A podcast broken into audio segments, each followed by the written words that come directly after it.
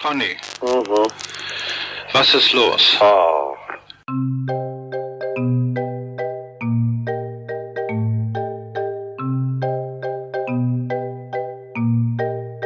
Der 25. April 1983 ist einer der wichtigsten, spannendsten, absurdesten und skurrilsten Tage der deutschen Pressegeschichte.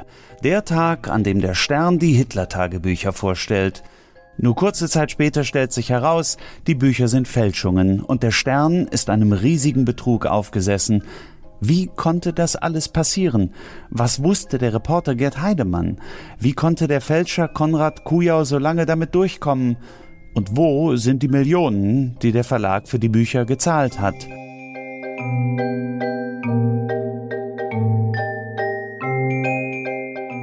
Wir sprechen mit Zeitzeugen, mit Experten, mit Sammlern. Wir haben die echten falschen Tagebücher wieder aus dem Tresor geholt und gelesen. Und wir hören exklusive Originalaufnahmen der Telefonate zwischen Gerd Heidemann und Konrad Kujau. Noch nie wurde dieser Fall mit so viel authentischem Material, mit solchen Dokumenten der Zeitgeschichte aufgerollt. Mein Name ist Malte Herwig und das ist Faking Hitler, die wahre Geschichte der gefälschten Hitler-Tagebücher.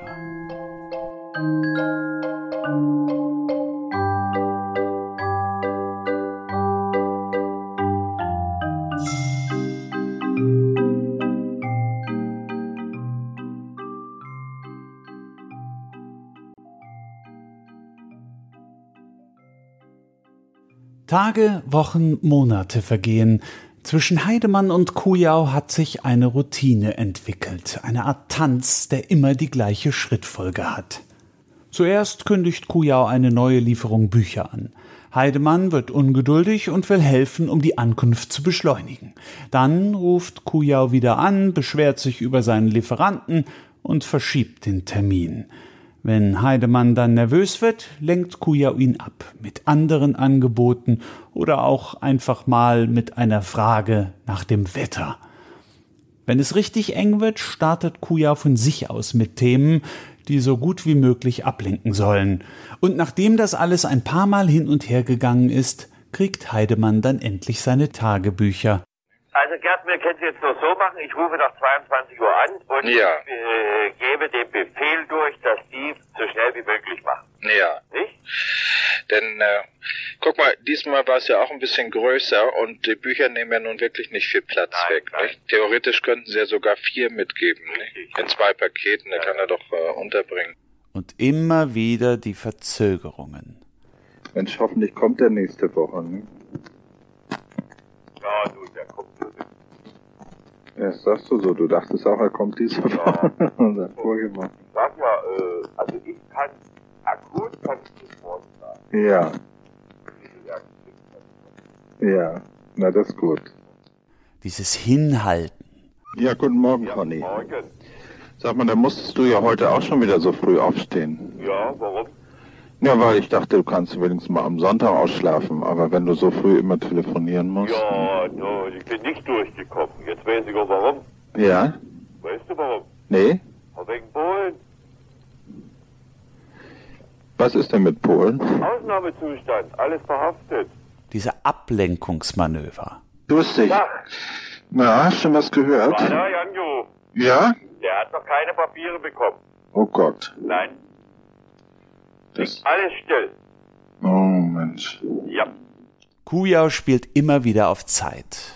Grüß dich. Du, ich hab's immer noch nicht bekommen. Heide, nein, das gibt's doch nicht. Ja. Na ja, die Post ist sowieso ein bisschen schlappig. Du, weil ich vor vor uns gerade mit der Ede telefoniert habe, Ja. habe ich gesagt, nicht, dass ich dich so um fünf anrufe. Das sagte sie auch zu mir.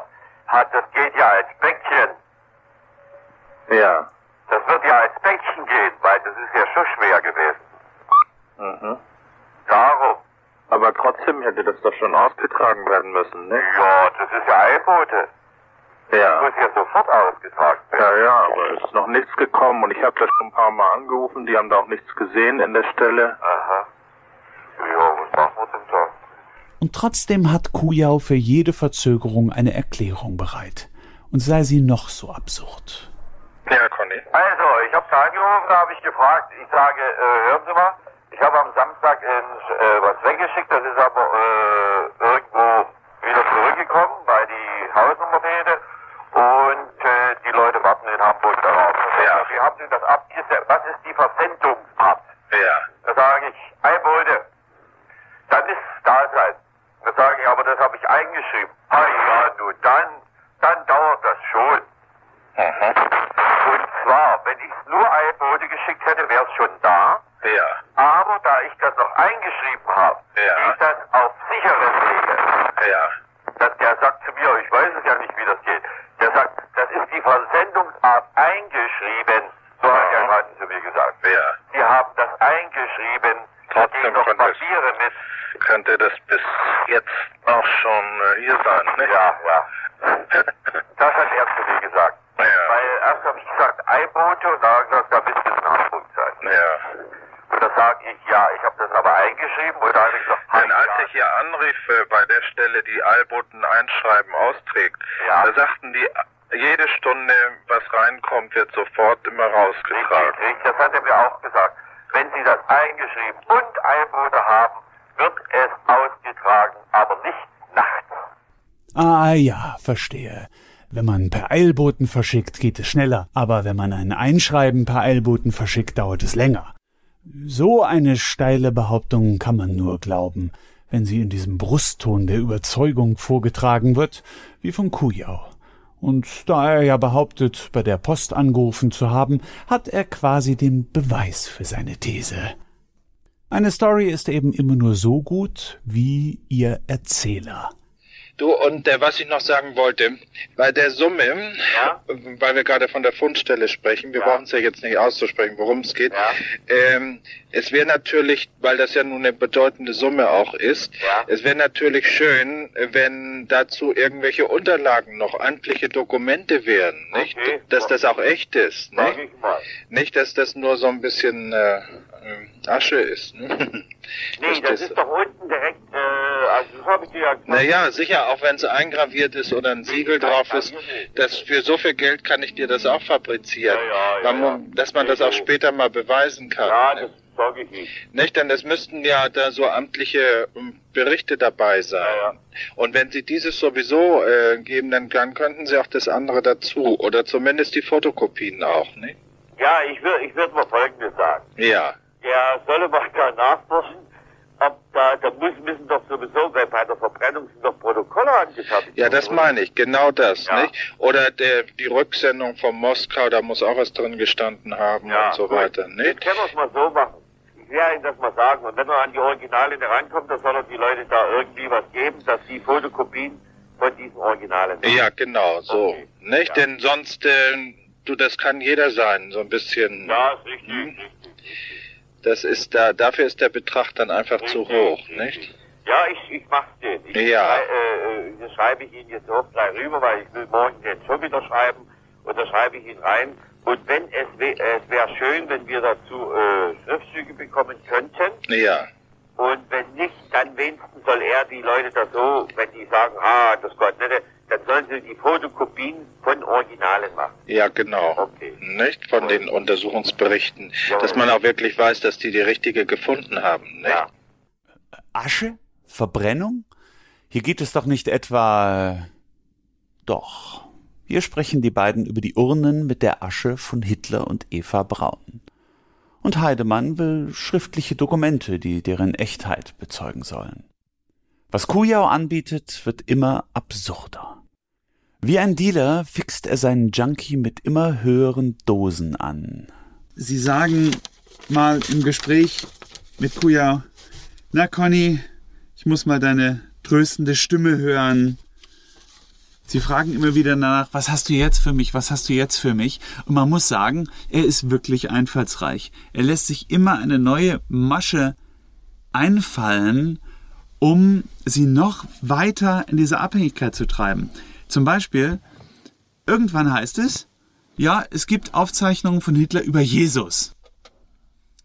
Und diese Aufzeichnungen, die sind was ganz Besonderes. Die haben nämlich nicht nur zwei Siegel drauf, wie bei Dokumenten über Hess, sondern die haben acht Siegel drauf. Das heißt, die sind ganz besonders geheim. Und das ist ja eine raffinierte psychologische Manipulation, die suggerieren soll, das ist noch bedeutsamer, noch geheimer. Ja, wissen Sie, warum ich äh, daran interessiert war? Ich musste für den Stern den Jesus-Report recherchieren. Ich dachte, Hitler hätte wieder zum Geburtstag, zum 50. auch solche Sachen geschenkt bekommen aus irgendeinem Archiv. Aber Sie haben, hielten es nicht für unwahrscheinlich, dass Hitler auch über Jesus geschrieben haben soll? Nö. Er hat Ihnen ja auch äh, noch angeboten, unter anderem Pornobilder von Geli Raubal. Kann ich mich nicht dran erinnern. Im April 83 verhandelten sie mit Kuja über ein Aktgemälde, ähm, das Hitler angeblich von seiner Nichte Geli Raubal gemalt haben soll. Kuja pokerte damals ähm, äh, und hat gesagt, äh, das gibt die Edith Lieblang, seine Partnerin, nie her. Das hängt die sich ins Schlafzimmer. Und dann sagt er etwas Bezeichnendes. Das Zeug das ist wie Rauschgift. Das Zeug ist wie Rauschgift. Meine Güte, meine Güte, berauschen sich die Leute da dran nicht. An den Hitler-Devotionalien. Das war wie Rauschgift, auch für Sie. Ja, nein, und auch für die Verlagsleitung. Und die Verlagsleitung. Heidemann sagt, sie sei die treibende Kraft hinter der Beschaffung der Tagebücher gewesen. Klar ist, dass der Verlag mit den Tagebüchern ein Riesengeschäft machen möchte. Kurz vor Veröffentlichung wird der Vorstandsvorsitzende von Gruner und Jahr, Gerd Schulte-Hillen, mit dem australischen Medienunternehmer Rupert Murdoch einen Vertrag über 1,2 Millionen Dollar abschließen. Rupert Murdoch wurde 1931 in Australien geboren und lebte seit 1974 in New York. 1985 gründete er den Fernsehsender Fox Broadcasting Company. Da nach amerikanischem Recht nur US-Staatsbürger Fernsehsender besitzen dürfen, nahm Murdoch 1985 die amerikanische Staatsbürgerschaft an. Kleinere Verträge werden mit Publikationen in Frankreich, Spanien, den Niederlanden, Norwegen und Italien verhandelt. Hallo, ich bin Isa von Heil aus dem Autorenteam von Faking Hitler. Für den Podcast haben wir den ehemaligen Sternreporter Gerd Heidemann unzählige Male zu Gesprächen getroffen. Die Geschichten, die er uns da erzählt hat, die sind aus einer ganz anderen Zeit, so richtige Haudegen-Stories aus den 80er Jahren. Einmal schmuggelte er sich mit einem Lebensmittellastwagen ins Gefängnis und hat dort einen KZ-Arzt in seiner Zelle fotografiert. In Italien saß er mit Mafiabossen am Tisch und ließ sich mit einem billigen Trick eine gefälschte Rolex andrehen. Wenn Sie Lust haben, hören Sie sich diese Geschichten im Bonusmaterial auf Stern Plus an. Einfach das kostenlose Probeabonnement auf sternplus.de abschließen und unter der Rubrik Audio können Sie dann die drei Bonusfolgen anhören. Da gibt es auch noch viel mehr Exklusives, nämlich bislang unveröffentlichte Telefonate zwischen Kuja und Heidemann. Ich hoffe, wir hören uns auf Stern Plus. Es lohnt sich. 15. April 83, also kurz vor Schluss. Äh, da steigert Kuja nochmal. Sie, sie äh, reden darum, was ist mit Hitlers Standarten, die, die Entwürfe, die Hitler für die Standarten gemalt hat, denn der Führer kümmert sich ja um alles.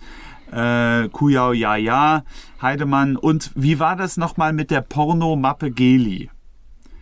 Sie schreiben dann in Klammern im Transkript, Kuja habe ihnen erzählt, sein Bruder habe auch eine Mappe mit Pornobildern von Geli Raubal, der geliebten Hitlers.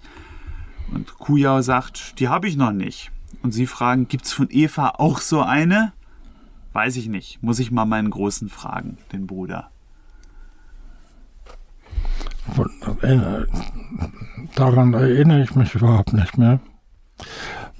Er hat halt am Ende ja. immer noch eine Schippe draufgelegt. Ja und gesagt, jetzt haben wir sogar Pornobilder äh, äh, aus dem Umkreis des Führers. Ich erinnere mich nur, dass er mir sagt, es gibt ein Bild von äh, Eva. Da sitzt sie in der Firma äh, Hoffmann auf einem Schreibtisch und das gleiche Bild gibt und das Bild hatte ich und das gleiche Bild gibt es auch äh, äh, mit Eva nackend auf dem Schreibtisch. Aber das hat er mir auch nie gezeigt oder so. Wenn hätte er das ja alles, äh, wie soll er dann solche Fotos fälschen? Ne? Hätte er ja andere Mädchen nehmen müssen und da die Köpfe drauf montieren oder was weiß ich. Deswegen also ich habe ja solche Bilder nie gesehen. Ne? Ja. Aber im Grunde genommen hätte er ihn am Ende im Frühjahr 1983 eigentlich alles verkaufen können, oder? Wenn ich das Geld ge gehabt hätte dazu, ne? Apropos Geld. Inzwischen geht es um richtig viel Geld.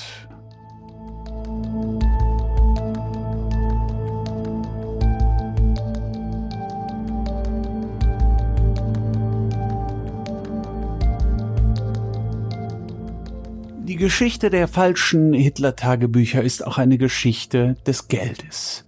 Es geht um sehr viel Geld, um Millionen. Wie bekam Gerd Heidemann dieses Geld ausgezahlt?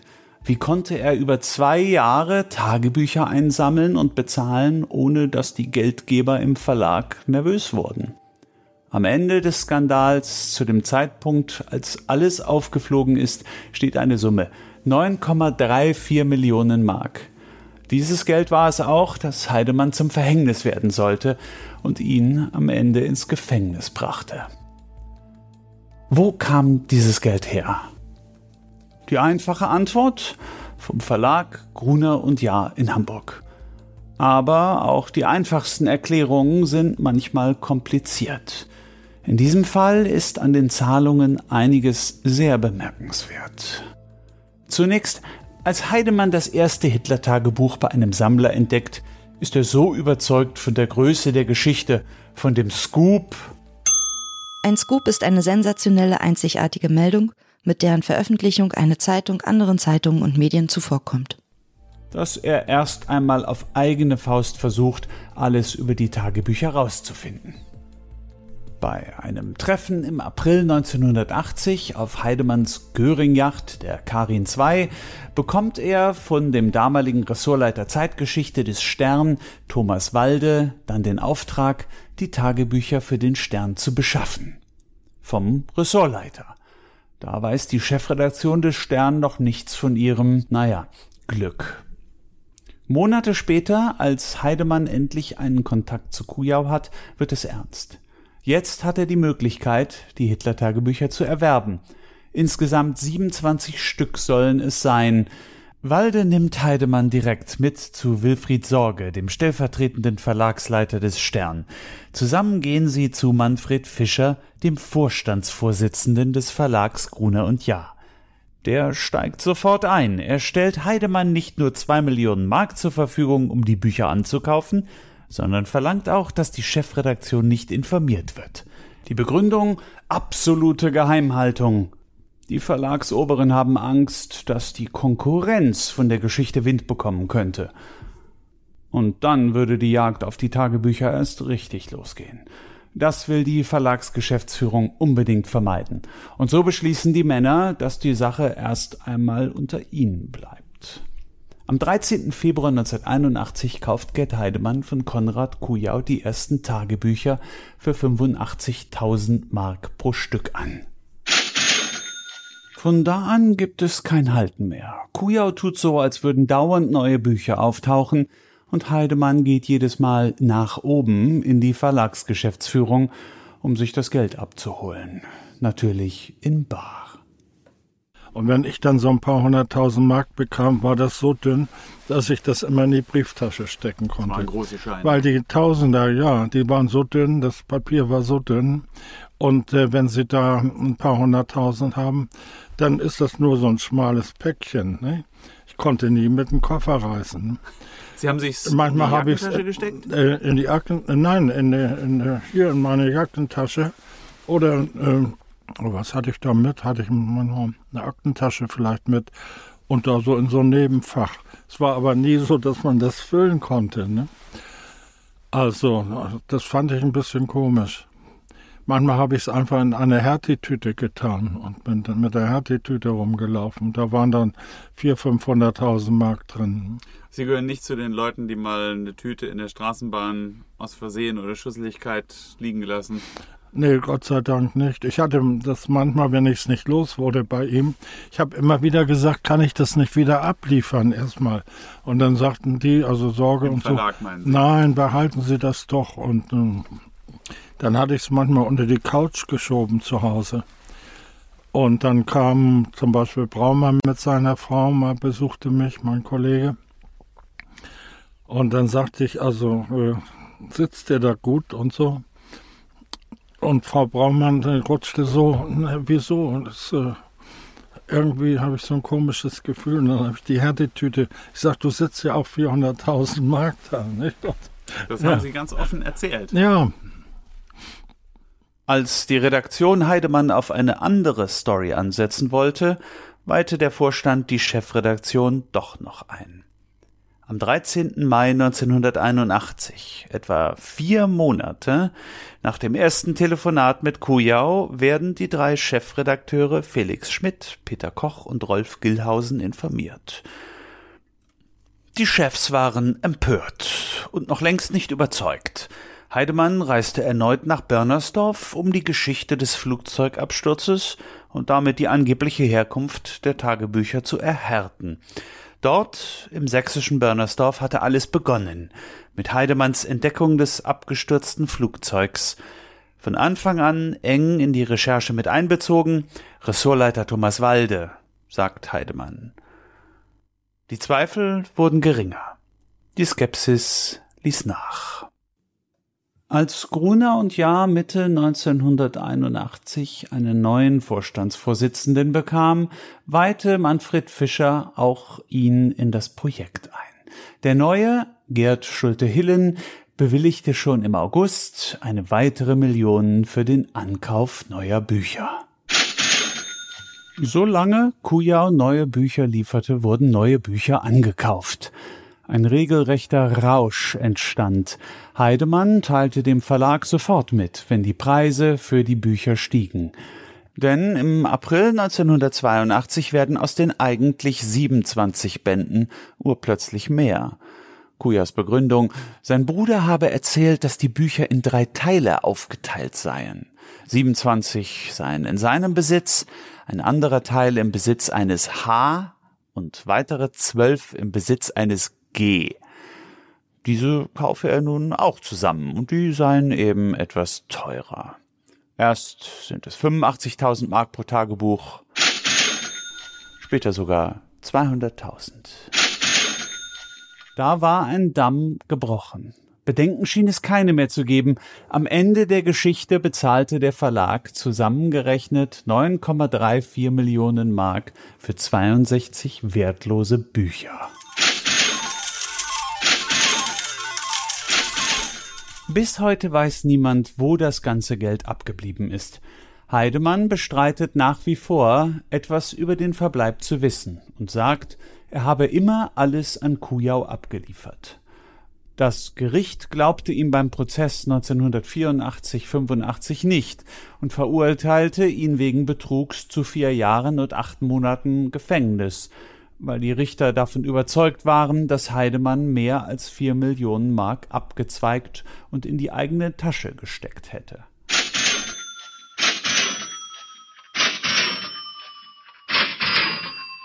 Konrad Kujau war also in der komfortablen Position, sich sein Geld gewissermaßen zu mahlen.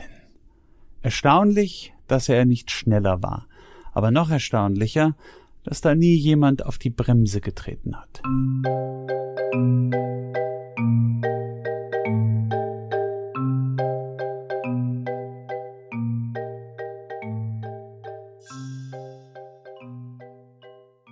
Weil der Kuja hat immer gesagt am Telefon, es sind so und so viele Bücher und wenn ich zu ihm kam, waren es also immer nur ein oder zwei statt vier, wie er angekündigt hatte. Und dann hatte er immer diese Ausreden, ja, äh, äh, die waren in den hinteren Klavieren versteckt. Und äh, wir hatten keinen Gabelstapler an der Autobahnraststätte. Und er muss erst die vorderen Klaviere abladen, dann kommt er an die hinteren ran, wo die anderen Tagebücher versteckt sind. Er hat ja immer erzählt, die kommen mit so Deuttrans-Transporten und werden von Herrn Schöbel in der kleinen äh, Klavierfabrik da in äh, Löbau in so Styropor-Dingerfüllungen in die Klaviere gepackt. Und die Klaviere werden dann mit Plastik überzogen, damit die Hunde der Grenze nicht an den Lack kratzen können. So wie die Autos, wenn die transportiert werden. Da hat er sich hm? wirklich eine, eine riesen Story ja. ausgedacht und das ausgeschmückt wie ein Romanschriftsteller, nicht wahr? Und dann hat er auch mal erzählt, dass er das Gefühl hatte, vom Verfassungsschutz beobachtet worden zu sein. Die hätten von der Brücke aus fotografiert und so. Und dann haben wir gesagt, gut, wenn die sich melden, sollen sie sich an Dr. Walde melden. Und wir sagen dann, dass äh, du für uns arbeitest und so. Und so verstreicht die Zeit. Heidemann und Kujau telefonieren regelmäßig, schicken sich Weihnachtsgeschenke. Nichts an dieser Freundschaft scheint für Heidemann auf Betrug hinzudeuten.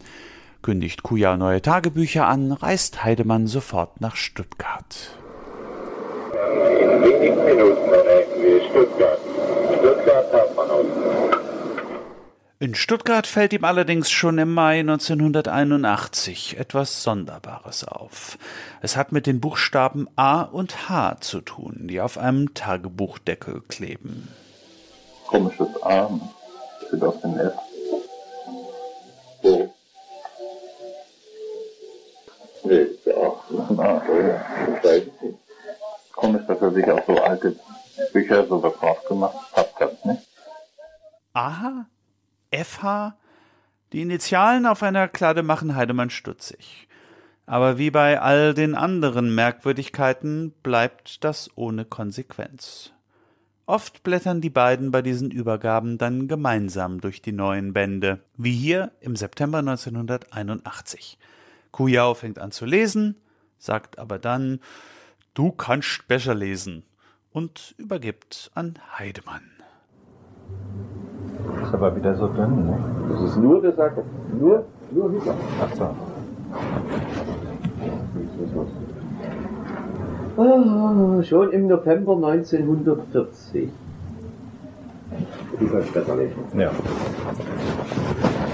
Schon ab November 1940 lag mir Hess immer in den Ohren, er glaubt, das ist schon mal gut, er glaube wie ich, dass England und Deutschland in Frieden zusammenleben könnten. Dass die, Beein dass die Zerfleischung unserer beiden Völker nur eine Genugtuung nur einen Genugtuung bereiten würden, nämlich den alten Fuchs in Moskau, Stalin. Und nach der Übergabe fließt dann das Geld. Aber ich muss ja mal mit dem Rechner das richtig zusammenrechnen. Ja. Wenn nur wenn du es hast, schaffst du einen Abschlag. Ja, pass auf, also eins. Also kann ich hier mal meine Rechnung zahlen. Mhm. Aha. Ja, Moment. Also, ja, wollen wir mal, zähl doch mal das zusammen. Das sind zwei. Ja. Es geht aber nicht nur um die Tagebücher. Die beiden tauschen auch Privatsachen aus. Kujau sammelt Reservistenkrüge, also besorgt Heidemann ihm ab und zu besondere Exemplare. Heidemann dagegen spricht von einem Hitler-Museum, das er eröffnen will. Und dafür braucht er eben alles von Hitler. Also man müsste, wenn, wenn ich dann mal so ein Museum abmache, den Menschen als Künstler zeigen, nicht? was er gemacht hat. Dann habe ich eine Gitarre oder den Mensch also als Musiker, als Maler, als Bildhauer, dann kann man ihn so in allen Phasen zeigen, bis zum Politiker. Ja, aber das hat ja doch alles gemacht. Ja, das bin ich auch sehr erstaunt, was der alles gemacht hat. Nach mehr als zwei Jahren wird es aber langsam Zeit. Die Geschichte muss ins Heft. Hinter vorgehaltener Hand reden schon so manche Journalisten und Experten über die Tagebücher. Am 9. März 83 bestellt Stern-Chefredakteur Peter Koch seine Edelfeder Wolf Thieme zu sich ins Büro. Edelfedern, so nennt man unter Journalisten die Kollegen mit einer ganz besonders schönen Schreibe. Thieme soll den Auftakt der Serie, die Fundgeschichte der Hitler-Tagebücher schreiben. Heidemann selbst kann und will nicht schreiben. Er habe die Bücher ja nur besorgt, sagt er. Allerdings versorgen er und Ressortleiter Thomas Walde den Autor Wolf Thieme mit den nötigen Infos. Aber nur den allernötigsten. Die Tagebücher selbst bekommt Thieme nie zu Gesicht. Er zieht sich in ein Landhaus in der Lüneburger Heide zurück und schreibt 14 Seiten. Titel wie Sternreporter Gerd Heidemann die Tagebücher fand. Am Montag, dem 25. April 1983, soll das Heft an den Kiosk. Gleichzeitig soll auf einer großen Pressekonferenz die Sensation der Weltöffentlichkeit vorgestellt werden. Am Donnerstag davor telefonieren Heidemann und Kujau. Tag, Tag, Tag, wie geht's? Danke, so einigermaßen. Wieso? Ach du, äh, ich warte auf dich. Danach richtet sich mein Befinden. Ja, noch. Ich hab doch gestern angerufen, die sagt, sie wissen noch nicht, wann sie kommen. Oh Gott. So ist das. Mir haben sie gestern eröffnet, dass sie also nun äh, die Geschichte vorziehen müssen und sie nächste Woche schon drin ist. Ja, warum nicht? Ja, nur geht der Rummel jetzt los. Ne? Um meine Person. Du. Ich weiß nun gar nicht, was ich.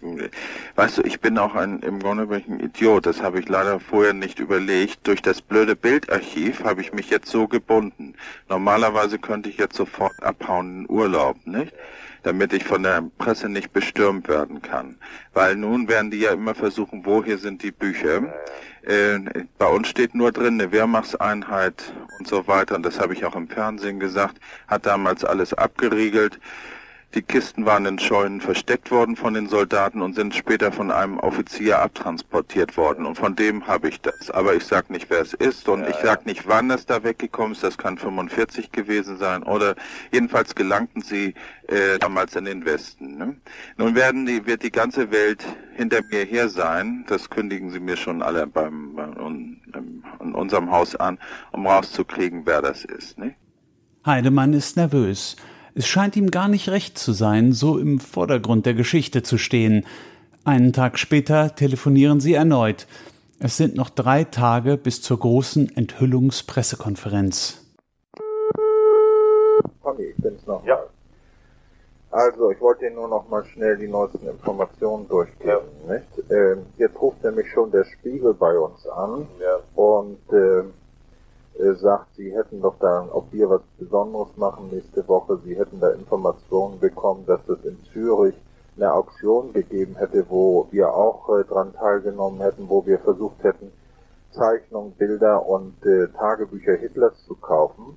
Das seien doch wohl die Tagebücher, die man Ihnen über Ihre Düsseldorfer Redaktion auch schon aus der DDR angeboten hätte und die aus der Fälscherwerkstatt der NVA kämen. Das haben sie ja dann, also muss hat ja Maser ihnen so gesteckt. Ne? Nun äh, haben die ja bis morgen Abend äh, noch Zeit, was ins nächste Heft zu nehmen. Ähm, und jetzt haben wir heute von unserem Papiergutachter vorweg telefonisches Gutachten bekommen. Also aus den Tagebüchern sind, ähm, da hatten wir eine Seite von 33 und eine von 41 hingegeben. Da hat er gesagt, das Papier wäre so etwa aus den Jahren 39, 40. Haben wir nachgefragt, ob es denn nicht auch von 33 sein könnte. Da hat er gesagt, das ist nicht auszuschließen. Aber bei den Telegrammen da an, an Horthy, da hat er gesagt, das sei einwandfrei äh, Nachkriegspapier. Ich muss also jetzt schnellstens, aber wirklich schnellstens diese Di- Dissertation über Blankofore beziehungsweise deine Gutachter erreichen, dass man gewappnet ist, wenn, wenn sowas hochkommt. Wie wir das bewerkstelligen, dass man das schnellstens bekommt? Egal was es kostet, ich kann die ja auch bezahlen. Ja, wieso? Das heißt, es geht ja nicht ums Bezahlen, es geht darum, äh, diese Typen, der hat es folgendes zu mir gesagt, er darf privat gar nichts machen. Nein, aber er kann doch sagen, wo seine Dissertation erschienen ist, beziehungsweise eine, Dis- eine Kopie davon schicken. Ja, jetzt Die ist ja folgendes, ich habe den Uli das gesagt, ich habe Ja. den heute Morgen angerufen. Jetzt hat es geheißen, vor morgen äh, 16 Uhr ist überhaupt keiner zu erreichen. Ja. Ein Papiergutachten, das schwammig ist, so kurz vor der Veröffentlichung. Es wird eng für Kujau, das merkt er selbst. Der zeitliche Vorteil, den er sich jetzt noch verschafft, ist minimal. Kujau muss bis zum nächsten Nachmittag jemanden auftreiben, der sich als Gutachter ausgibt. Das bedeutet aber auch, dass Kujau Komplizen braucht. Bisher hat er alles alleine hinbekommen. Hätte hier nicht schon alles auffliegen können? Ja, müssen?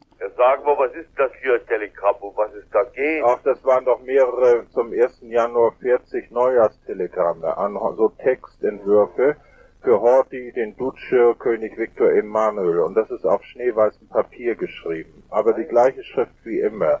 Und dieses Papier soll nun angeblich Nachkriegspapier sein. Das wäre natürlich ganz blöd, wenn das nun Gutachter behauptet. Glaube ich doch. Ich habe nun gesagt, dass das nicht aus dem Flugzeug stammt, sondern eben aus einer anderen Quelle. Hm? Was ich, ich nehme ja an, dass es so ist. Ne?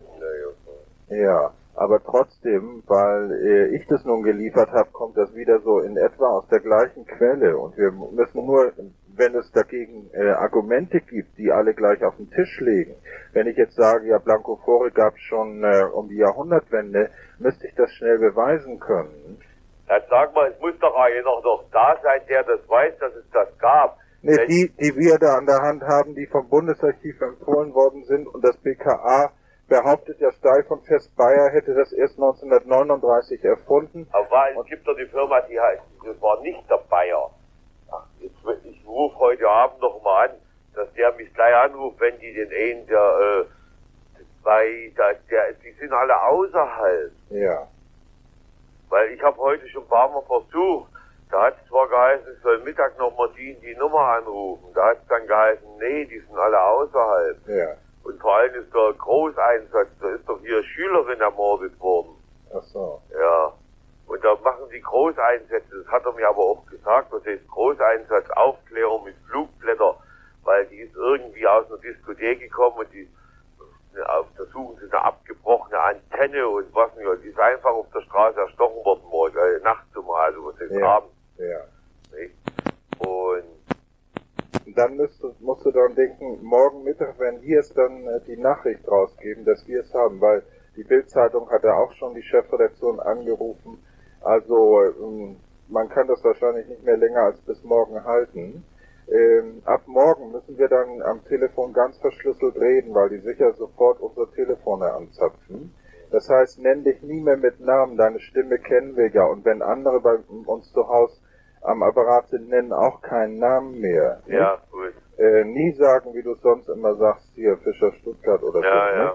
Ich äh, nenne dich also nur beim Vornamen, beziehungsweise wir können ja auch einen anderen sonst vereinbaren. Äh, kann ja auch Karl sagen, oder? Ja, nicht? Äh, damit die nicht, wenn die jetzt was abhören, ähm, Schlüsse ziehen können. Und dann sag nie, wir treffen uns äh, äh, mit der und der Maschine, sondern wie immer, nicht? Du weißt ja schon, mit welcher ich immer Ja, komme. gut. Die ist ja jetzt ein bisschen früher. Ja. Das kannst du dir ja dann selbst raussuchen. Brauchst nur sagen, äh, also dann bis morgen, nicht? Treffen Ja. uns morgen, dann weißt du, ich komme und bin da, wo wie immer, nicht? Und du musst auch sonst mit Telefonieren vorsichtig werden, denn äh, nun werden sich ja auch die, die fremden Geheimdienste einschalten, um rauszubekommen, äh, woher ich das habe. Ja. Man hört, wie Kujau einen Ausweg sucht. Zu seinem Glück merkt Heidemann nichts und lässt sich sogar von der völlig sinnlosen Mordgeschichte so sehr ablenken, dass er gleich danach Kujau nur noch Verhaltensregeln fürs Telefonieren gibt. Auch jetzt anscheinend kein Zweifel bei Heidemann. Die Story ist einfach zu groß. Geheimdienste, angezapfte Telefone, Codenamen und natürlich die Konkurrenz. Jetzt werden sie alle dranhängen, so Heidemanns Verdacht. Der Stern hat auch Gutachten in Auftrag gegeben, um sich die Echtheit der Hitler-Tagebücher bestätigen zu lassen. Renommierte Historiker wie der Deutsch-Amerikaner Gerhard Weinberg und der Brite Hugh Trevor Roper sollen als Gewährsleute für die Echtheit der Sensation dienen. Am Ende sind drei positive Schriftgutachten Beweis genug für die Echtheit der Bücher. Zu diesem Zeitpunkt kann sich vermutlich auch keiner mehr Zweifel einfach leisten. Die Pressemitteilung ist raus. Es ist Freitag, der 22. April.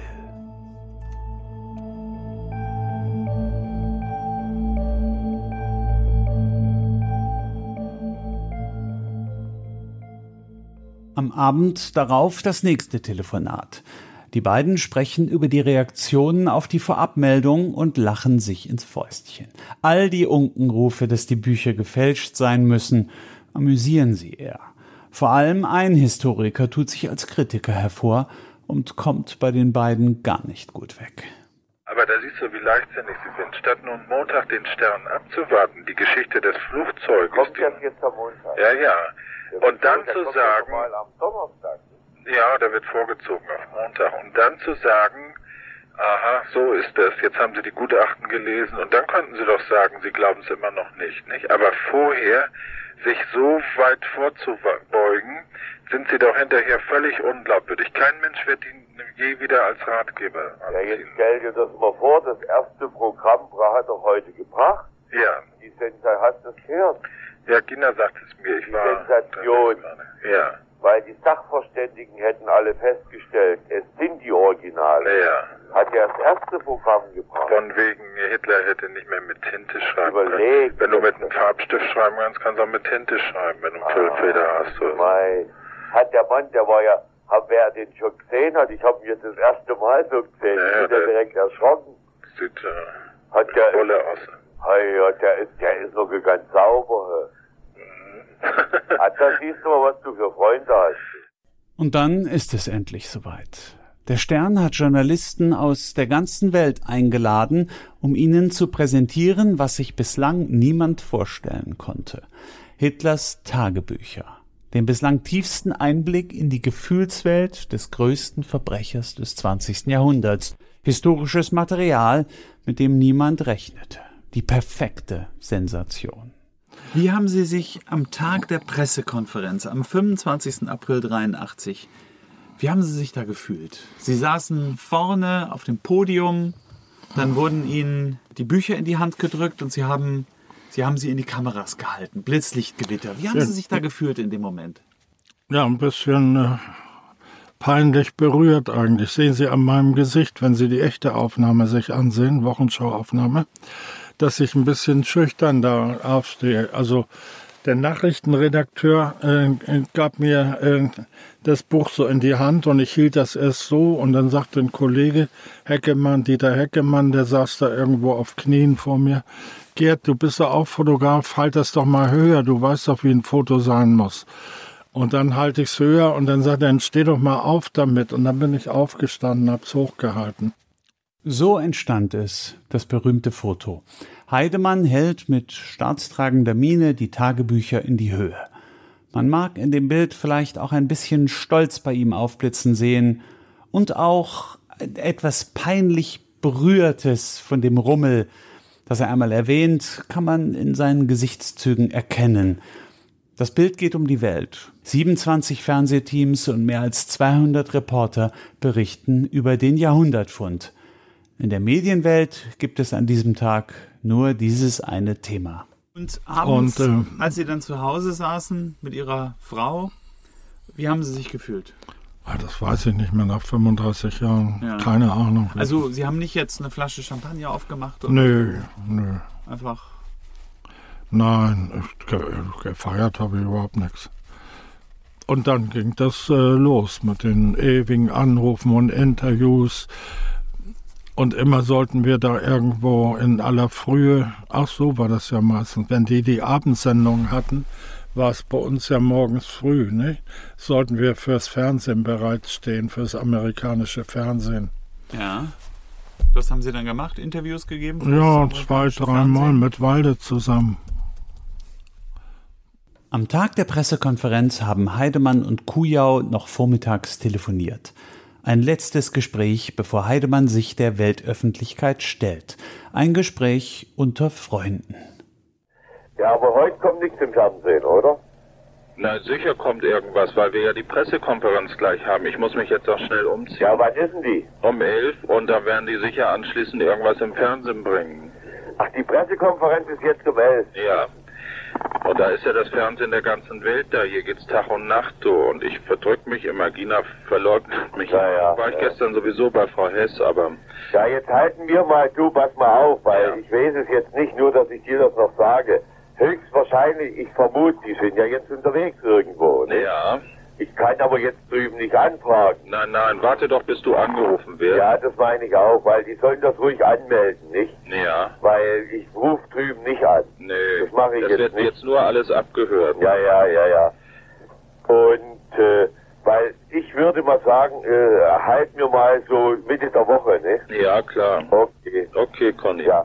Und ich melde mich heute Abend, und du kannst dich, ja, ich komme ja so schlecht durch, äh, wollen wir mal sagen, so gegen nach sieben, kannst du das? Nee, da bin ich ja immer noch beschäftigt. Am besten wieder morgen früh. Gut, gut. Wenn aber was Wichtiges anliegt, meldest du dich mal. Dann melde ich mich. Okay. Hm? Nee. Gut. Gut, also. Tschüss. Halt nochmal Mitte der Woche. Ja, ist gut. Also, AG. Ja, ade. Das war erstmal das letzte Telefonat, das Heidemann aufgezeichnet hat. Nach der Enthüllung war Funkstille. Zumindest für ein paar Tage. Abschalten. Die Ruhe nach dem Sturm. Denn was niemand ahnte, war, was als nächstes kam. Der noch größere Sturm, der Zusammenbruch.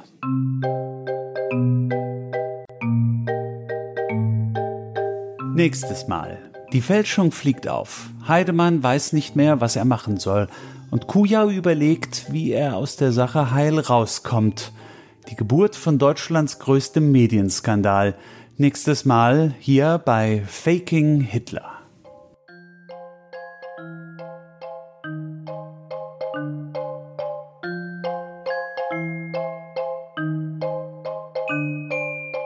Redaktion und Projektleitung Isa von Heil. Autor und Sprecher Malte Herwig. Drehbuch Nils Bokelberg.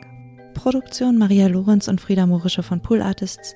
Fact-Checking Günter Garde. Faking Hitler ist ein Podcast des Stern.